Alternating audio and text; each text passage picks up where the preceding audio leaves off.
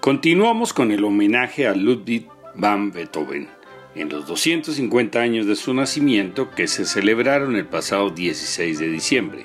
Soy Guillermo Zamudio y los estaré acompañando desde ahora. Este es un programa de la emisora de la Universidad del Quindío, la UFM Estéreo. La novena sinfonía termina con el coro de la Oda a la Alegría de Schiller, utilizando la voz humana por primera vez en una sinfonía. Fue escrita entre 1822 y 24 y ejecutada por primera vez el 7 de mayo de 1824. De todas las obras de Beethoven, la novena sinfonía es la que tiene la historia más larga y complicada. 1792 proyectó ponerle música a la Oda a la Alegría de Schiller y nunca abandonó la idea. 1795 en adelante estaba obsesionado por un tema musical que aplicará a varios temas poéticos. 1807 se propone realizar una obra orquestal que termine adicionando la voz y lo estuvo pensando cuando componía la Sinfonía Pastoral. 1811 concibió la idea de una sinfonía en re menor que puede ser la novena, pues ya estaba trabajando en la séptima y tenía pensada la octava. 1817. Esboza el primer fragmento de su novena sinfonía en re menor, pero después la interrumpe. 1818. Bosqueja el plan de una sinfonía con coros distinta a esa novena. 1822. Une la letra de la Oda a la Alegría con el tema musical que lo tenía obsesionado y se encuentra con el himno a la Alegría. 1822 y 23 compone los tres primeros fragmentos de la novena sinfonía y proyecta darle final instrumental. Desde octubre de 1823 hasta febrero de 1824, Beethoven hace de su novena sinfonía, re menor, una obra con coros que termina con el himno a la alegría. Entonces la composición de la novena sinfonía comenzó en 1792 y terminó en 1824. Durante gran parte de su vida, 32 años, Beethoven estuvo trabajando en su obra cumbre. El primer movimiento está señalado como Allegro tropo un poco maestoso. Este fragmento es el único en el que Beethoven trabajó durante el oscuro periodo de 1817. Cuando en 1823 estaba pensando dónde colocar el himno a la alegría, dijo, aquí nos llevaría con el recuerdo a nuestro estado de desesperación. El segundo movimiento, molto vivace, después presto, el molto vivace tiene el rol de un scherzo. Recordemos que scherzo es broma en italiano. Nuevamente el comentario de Beethoven para incluir allí el himno a la alegría fue, aquí tampoco, no es más que una farsa, solo un poco más alegre, será en algo más hermoso y mejor. El tercer movimiento, Adagio molto cantabile y andante moderato, Delante de este movimiento Beethoven escribió, este tampoco, es demasiado tierno, es necesario encontrar algo más decidido, más vivo. Personalmente lo considero uno de los movimientos lentos más hermosos de la música clásica. Escuchemos sin interrupción los tres primeros movimientos de la novena sinfonía.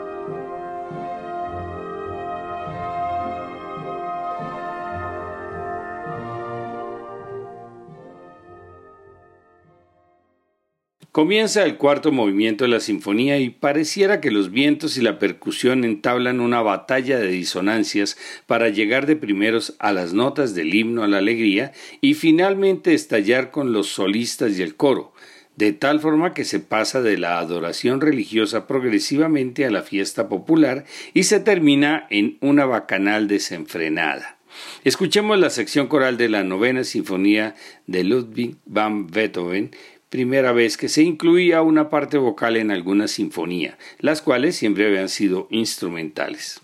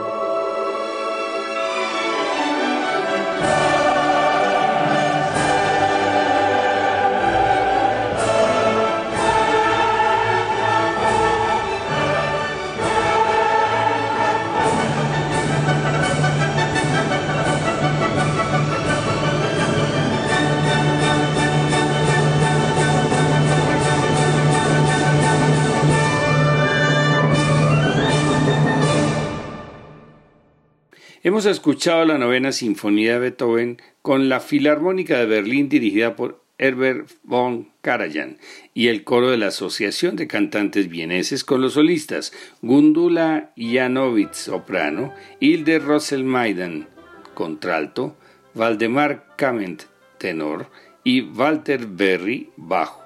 Después de escuchar varias obras vocales como oratorios, canciones o lieder alemanes, misas y sinfonías corales, el próximo programa será para una de las cantatas más conocidas, Carmina Burana de Karl Orff.